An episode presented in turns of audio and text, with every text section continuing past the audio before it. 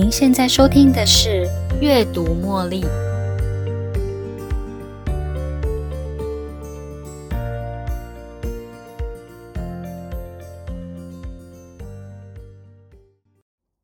欢迎收听《阅读茉莉》。我们经常说“家家有本难念的经”，每个家庭几乎都一定发生过内部争吵或对立的情形。而每一对夫妻或是家中的成员之间，都可能有过冲突，或是来自家庭的许许多多压力。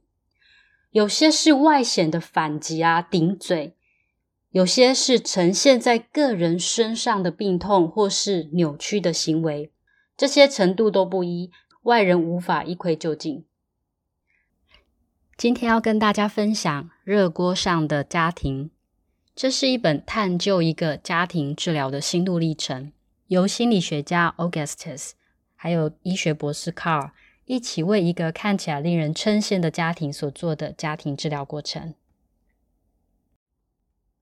这个接受治疗的核心家庭呢，一共有五个人：一位有成就的大律师 David 跟他的老婆 Caroline。Caroline 负责在家带小孩，并且管理家中的事务。他们有三个有才华又可爱的儿女：十六岁的大女儿 Claudia，十一岁的儿子 Don，六岁的女儿 Laura。但是最近，大女儿成了家中的问题人物。David 跟 Caroline 希望他的大女儿 Claudia 能做心理咨询，原因是因为这个孩子经常跟母亲争吵，而且好几天都没回家睡觉。因为女儿很会写诗。而父亲发现，最近他所写的诗都跟死亡有关，而女儿的身体不太好，经常莫名其妙的疼痛，却找不出病因。后来经由转介，他们找到两位专门做家庭治疗的医师，心理学家 Augustus 以及医学博士 Carl。事情大致上就是，大女儿会在外面不回家，也会把房间弄得乱七八糟。然后妈妈就会对着她大吼大叫，于是呢，大女儿就会把自己关在房里生闷气。等到爸爸回来后，会去关心大女儿发生了什么事。当爸爸安抚好大女儿之后，妈妈就会很生气的抱怨父亲，一回家就只关心大女儿，袒护她。类似这样的循环，每天都在发生。大女儿因为有自杀倾向，所以在先前已经接收过个人的心理治疗，不过并没有好转。后来转接到 Carl 这里做家庭治疗，在治疗的过程中，意外的发现夫妻之间的纠结才是引发这个家庭压力的主要来源。最后的结局算是一个 happy ending 吧，夫妻两人各拥有一个独立的个体。得到一个比较健全的婚姻。至于家中的三个孩子，也在这一次的家庭治疗中见证到父母亲婚姻问题的来龙去脉，亲子关系之间变得更加亲密，但是却不依赖哦。至于大女儿 Claudia，最近则打算离开家一阵子，出国进修。中间的过程，我们在这里先卖个关子，有兴趣的听众朋友可以找这本书来读一读。我在阅读过程中觉得很有趣。这本书提到了很多我从来不知道的观念，我需要一个字一个字的去咀嚼，所以我的阅读过程比较缓慢。但是如果把它当成一本侦探小说来看，你会更有兴趣的往下继续读哦。虽然我不打算在节目中提供故事的细节，但是我会在接下来的这几周为大家分享书中我不曾想过的观点。这些观点引发了我的好奇跟兴趣，所以接下来我会按照系统性的概念、家庭共同的冲突模式、原生家庭跟选择配偶的关联性，最后是婚姻中的情感转移。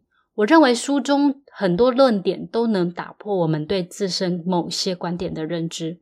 书中很多观念都将我们导入事情的根本，而这个根本起源于。原生家庭虽然套在我们身上有太多的框架，而导致我们千疮百孔，但是事实上，自己的婚姻过得幸不幸福，大部分还是取决于自己哦。好，刚刚提到 David 这一家人因为大女儿企图想要自杀，最后他们来到了家庭治疗。家庭治疗的目的主要是在帮助个人洞察他的过去，协助那一个人重建目前的家庭关系。之所以会追本溯源，洞察他人的过去，那是因为这个人在现实中有了一些状况，不论是在人际关系的相处上。或是情绪上，或是行为表现上的呈现。当一个人接受家庭治疗的时候，治疗者如何看待这个人的问题，就会决定他的治疗目标。整体来说，个人的症状大部分都是家庭系统压力的冰山一角，而家庭治疗的方法大部分都是借由观察家庭成员之间的沟通方式。以一个第三方的角色来提供自己的见解，因为是局外人的身份，所以才能够更公平公正的指出主要的问题所在。要能够做到公平公正，协助治疗的人也必须要成为治疗中的一股和缓力量，能够尊重成员的自由，并且鼓励他们陈述自己的感受，要能够解释事件的来龙去脉。